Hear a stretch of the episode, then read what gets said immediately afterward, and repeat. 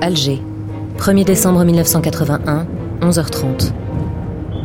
À les véhicules, on ralentit avant de continuer à petite allure sur toute la portion. Les deux présidents vont saluer la foule et les télévisions doivent pouvoir faire des images.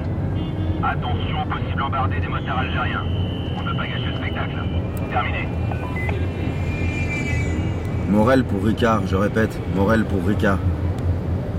Je vous reçois, colonel. Nous nous apprêtons à quitter le convoi présidentiel pour prendre la direction du ministère de la Défense algérien. À vous. Entendu. Maintenant, c'est silence radio entre nous. Terminé. Bon, vous avez entendu les gars, on ralentit encore un peu. Laissez l'escorte nous dépasser. Parfait. On sort à gauche. Maintenant.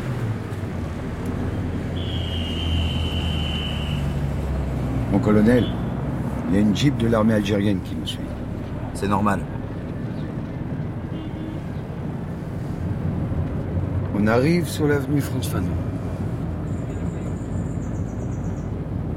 Soyez parés à toute éventualité.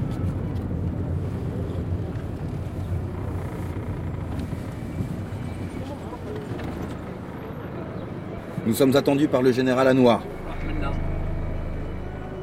C'est bon, ils ouvrent la barrière. Avancez jusqu'au porche. On vient avec vous, mon colonel Négatif. J'y vais seul. Vous m'attendez dans la voiture. Bien, mon colonel.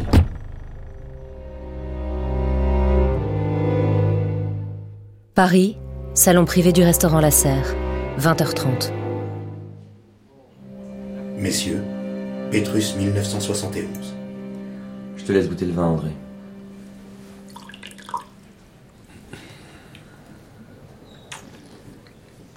Le vin vous convient, monsieur? Hmm. Il aurait pu passer encore deux ou trois ans en cave. C'est pas mal du tout. Je vous sers, monsieur. Non, pas pour moi, merci. Comment ça? Tu prends des médocs? Est-ce qu'il y a une fiche à mon nom chez vous? Qu'est-ce que tu crois? hein La DST a des fiches sur tout le monde, même sur le président. Dans ce cas-là, elle doit être incomplète, je ne bois jamais d'alcool. Eh bien, je boirai seul. Écoute, j'ai voulu qu'on prenne le temps de discuter en privé, entre chefs, sans être emmerdé par une kyrielle de sous-fifres. Je sais ce que tu ramènes d'Algérie. De quoi est-ce que tu parles? C'est mon métier de savoir ce genre de choses. Qu'est-ce que tu veux? J'ai besoin d'un accès à cette fille. Je veux pouvoir l'interroger place Beauvau. Hors de question. J'ai besoin de tous les détails de l'affaire pour que la DST puisse remplir ses missions de contre-espionnage. La sûreté nationale Non, mais tu me prends pour un con Mathieu, je pense vraiment qu'on devrait coopérer sur ce coup-là. C'est un non catégorique. Cette affaire a commencé au SDEC, elle se terminera au SDEC. Messieurs. Pigeon André Malraux. Merci. Merci.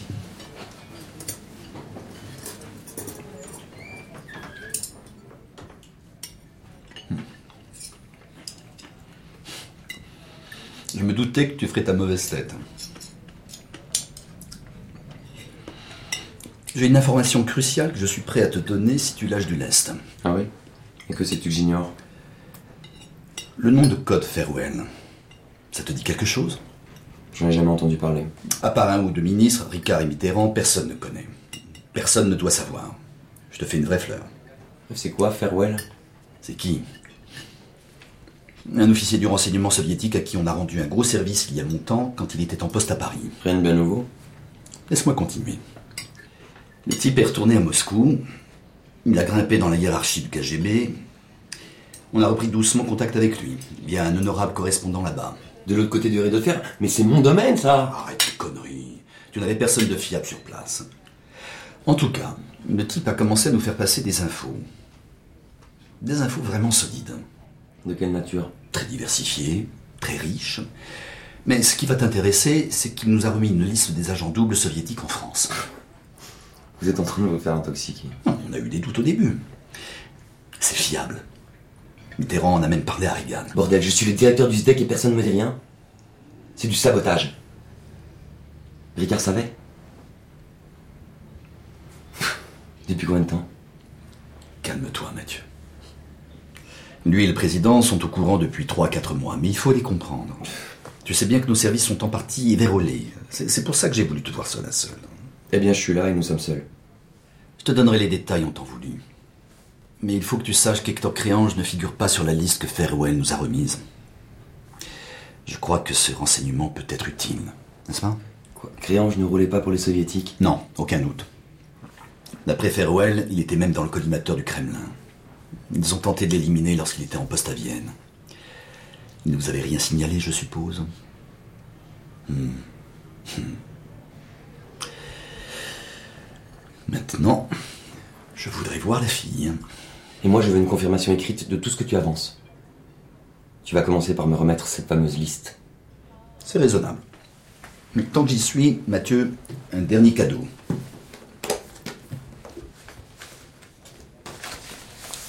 Ce gros dossier, c'est pour toi.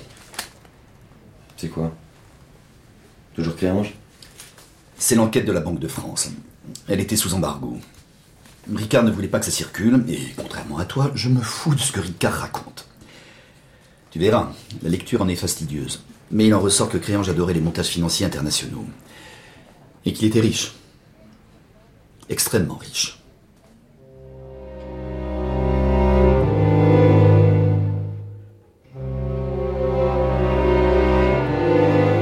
Quelque part au-dessus de la Méditerranée, 20h50. Je suis libre. En quelque sorte. Vous m'offrez une cigarette? Je ne fume pas. J'ai mal au crâne. Vous êtes encore sous l'effet du thiopental sodique que vous ont injecté les Algériens. Il faut compter plusieurs heures avant que ça se dissipe. Vous devriez vous reposer. Les militaires armés et cagoulés au fond de l'avion sont là pourquoi Pour me protéger ou me surveiller? Ce voyage a un coût. Nous prenons des précautions. Où vous m'emmenez? À Paris?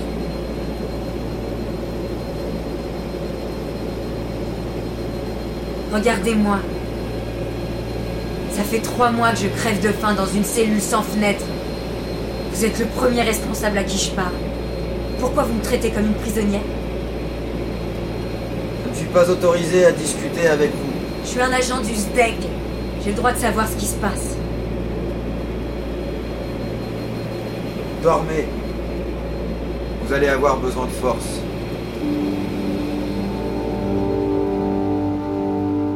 Siège du SDEC, 23h50. Melville de la DST m'a donné le dossier de la Banque de France.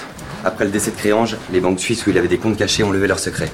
Eh bien, les sommes versées par le SDEC à Orloff allaient directement sur ses comptes. Comment ça? C'était pas de l'intox. Les renseignements fournis étaient de qualité. Mais j'arrive toujours pas à saisir d'où ils provenaient. On parle de secrets technologiques ultra protégés par l'URSS. Les soviétiques ont même tenté de le liquider à plusieurs reprises. Créange n'était pas en train de passer à l'Est. Mais alors pour qui travaillait-il Pour le plus offrant. L'argent transitait par la Suisse via des prête-noms et des sociétés écrans, mais provenait du monde entier. Fonds américains, israéliens, britanniques et même soviétiques. C'est trop gros pour qu'il n'y ait pas une agence de renseignement derrière tout ça. Sa fille doit en savoir plus que nous. Je vais aller l'interroger. Seul. Vous suivrez cet entretien via le poste de télévision installé dans la pièce voisine. Très bien. Vous allez voir, elle est assez perturbée. Sa captivité l'a beaucoup affaiblie. Siège du SDEC, cellule, 2 décembre, 0h10. Mathieu Fouché, directeur du SDEC. Bonjour Jeanne. Evans. Créange. Bizet. Vous avez de nombreux patronymes. Lequel dois-je employer? Je suis fatiguée. J'aimerais me reposer. Si je travaille pour vos services, pourquoi me traitez-vous comme une ennemie? Qu'est-ce qui vous fait croire que vous travaillez pour nous? C'est un test? Répondez simplement. Racontez-moi votre recrutement. Mon père m'a parlé pour la première fois du SDEC pendant mes études au MIT. Et quel âge aviez-vous? 19 ans. J'étais en première année. Et que vous a-t-il dit exactement à l'époque Qu'il travaillait pour les renseignements extérieurs français. Mhm. Et Est-il vraiment nécessaire que je revienne en détail sur mon recrutement là, maintenant? J'aimerais vraiment pouvoir dormir un peu. Répondez aux questions. Il m'avait expliqué l'ambition du SDEC d'étendre son réseau dans les milieux universitaires. Pouvoir infiltrer un établissement de recherche aussi prestigieux que le MIT était une opportunité unique. Il m'a demandé si je pouvais l'aider. Et en quoi devait consister cette aide? Au début, très peu de choses. Je lui transmettais des listes de noms, les meilleurs éléments par exemple. Quand j'ai rejoint la section aéro-astro, il a commencé à m'en demander plus. J'écrivais des notes détaillées sur les méthodes d'enseignement, les nouveaux projets de recherche des labos. Et une fois chez Lockheed, vous avez continué? Oui et non. Mon recrutement chez Lockheed l'avait beaucoup enthousiasmé. Mais il considérait que mon poste était trop sensible pour que je continue à communiquer aussi directement. Je devais simplement le tenir au courant de l'avancée du projet Senior Trend. Jusqu'à ce qu'il vous recontacte en mai dernier. Oui. Il est venu me voir à Burbank. Et quelle raison vous a-t-il donné Il m'a dit que Paris était convaincu que Reagan allait utiliser l'avion furtif pour mener une attaque surprise contre l'URSS. Il fallait agir vite.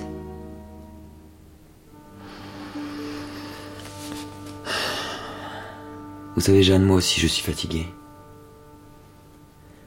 Vous voulez vraiment qu'on joue à ça toute la nuit? Ces plans, à qui étaient-ils destinés? Je sais que votre père comptait les vendre. Mais dites-moi à qui? Comment ça? Mais à vous, bien sûr. Cessez de me prendre pour un imbécile. Cet entretien est filmé. Nos spécialistes analysent chacune de vos phrases. Mais je vous dis la vérité. Je n'ai fait qu'exécuter les ordres du SDEC. Si mon père était en ville, vous le confirmerez. Votre père a été enterré à Paris avec les honneurs, mais c'est seulement pour la façade. Tout le monde sait ici qu'il a trahi. Les activités d'espionnage que vous meniez aux États-Unis n'ont jamais été placées sous l'autorité du SDEC. Jamais. C'est impossible. Cette opération devait être ultra secrète. Demandez à vos supérieurs, à l'ancienne direction, quelqu'un est forcément au courant. Au-dessus de moi, il n'y a que le ministre de la Défense et le président. Mais j'ai pris des risques inimaginables pour sortir les plans du Nighthawk. Et mon père en est mort. Pour vous. Nous ignorions tout de vous jusqu'à très récemment. Votre père nous a sciemment dissimulé votre existence. En vous demandant d'espionner Lockheed, il a agi seul. Et cette trahison n'est pas la première. C'est insensé. Les photos que j'ai prises, c'est vous qui les avez? Non. Et nous ne savons pas où elles se trouvent. Vous êtes donc suspecté de complicité de haute trahison. Qui devait vous acheter les plans?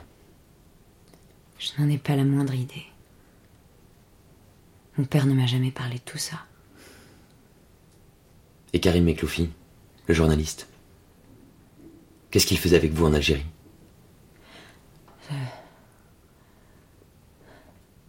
Il enquêtait sur mon père.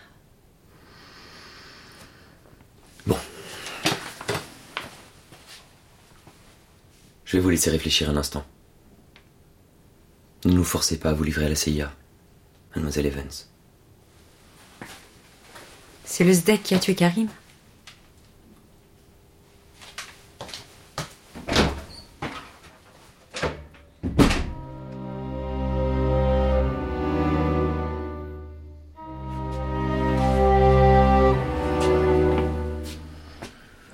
Vous pensez qu'elle est sincère, Morel? Soit c'est une excellente comédienne avec un mauvais texte, soit son père s'est encore plus foutu d'elle que de nous. Qu'est-ce qui lui prend là? C'est vous qui avez tué mon père, hein? Et maintenant ça va être pour nous? Coupez-moi le son. Elle craque. J'ai toujours présumé de sa complicité avec son père. À tort, visiblement.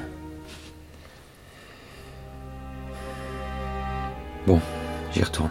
Elle a l'air plus calme.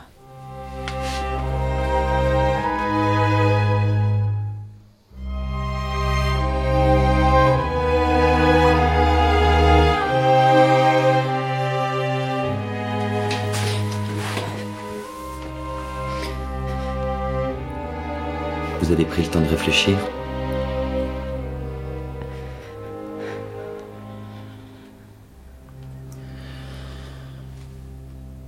Sachez que nous ne sommes pour rien dans la mort de votre père. Il vous a manipulé. C'est lui qui vous a fait croire que vous étiez au service de la France.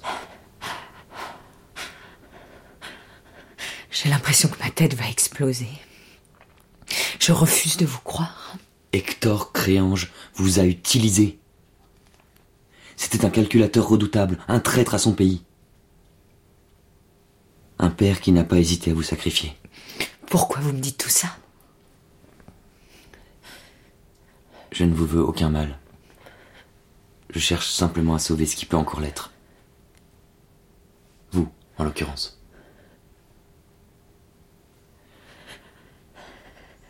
Vous êtes seule, Jeanne. Et personne ne peut rien pour vous. Sauf moi. Qu'est-ce que vous attendez de moi?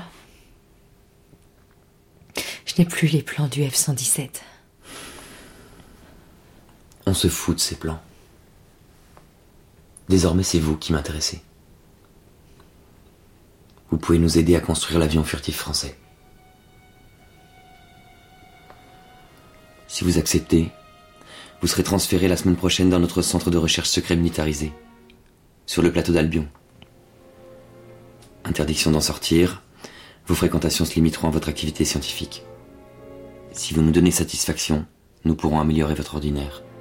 Et qui sait peut-être vous sortir de là-bas d'ici quelque temps. Je suis une citoyenne française. Vous ne pouvez pas m'enterrer vivante comme ça. Je demande à être jugée. Je peux prouver mon innocence. Nous pouvons toujours vous extrader aux États-Unis si vous voulez un procès en bonne et due forme. En vous gardant en secret, nous vous évitons une mort certaine. Estimez-vous heureuse.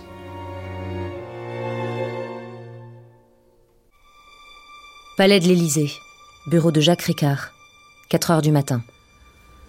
Mathieu, le président de la République m'a chargé de vous transmettre ses félicitations. Bravo. Merci, monsieur. Mais la mort d'Hector Créange me laisse un goût d'inachevé. Vous vous posez trop de questions. Savourez votre victoire. Figurez-vous qu'Afanassiev, le ministre soviétique, ne se cachait pas derrière Orlov. C'était une fausse piste. Orlov n'a jamais existé, il s'agit d'un leurre inventé par Créange. Orlov, un leurre? Il n'y a aucune autre explication. Les informations fournies sont tout simplement trop nombreuses et de trop bon niveau. C'était Créange tout du long. Enfin, vous êtes complètement obsédé par ce type, même mort. Orlov n'était pas la seule combine de Créange pour se faire de l'argent. Il y a beaucoup trop de mouvements sur ses comptes. Des montages très sophistiqués. Il trafiquait du renseignement à grande échelle. Il y a un projet d'envergure caché derrière tout ça. Orlov et Créange sont désormais enterrés. Nous trouverons d'autres moyens de nous procurer des renseignements technologiques. Mais Créange était en contact avec des acheteurs. Pour vendre les plans du Nighthawk, il devait forcément s'appuyer sur un système en place depuis longtemps. Vous savez comme moi que c'est plus difficile que d'écouler de la drogue ou des œuvres d'art. Au nez et à la barbe des grands services de contre-espionnage Vous délirez, mon vieux. Considérez les faits. Créange a réussi à se jouer de nous et de la CIA. Il ne pouvait pas agir seul. Le président ne souhaite pas que nous allions plus avant. Il faut creuser. Ce qui se cache derrière Orlov a une importance capitale. Le dossier Orlov est classé très secret défense, avec un accès restreint au seul exécutif. Vous ne pouvez plus y accéder. Ordre direct du président. Mais enfin, cette décision est incompréhensible. Mathieu, il faut savoir s'arrêter. Certaines batailles ne méritent pas qu'on sacrifie tout pour elles la recherche de la victoire totale est illusoire et dangereuse.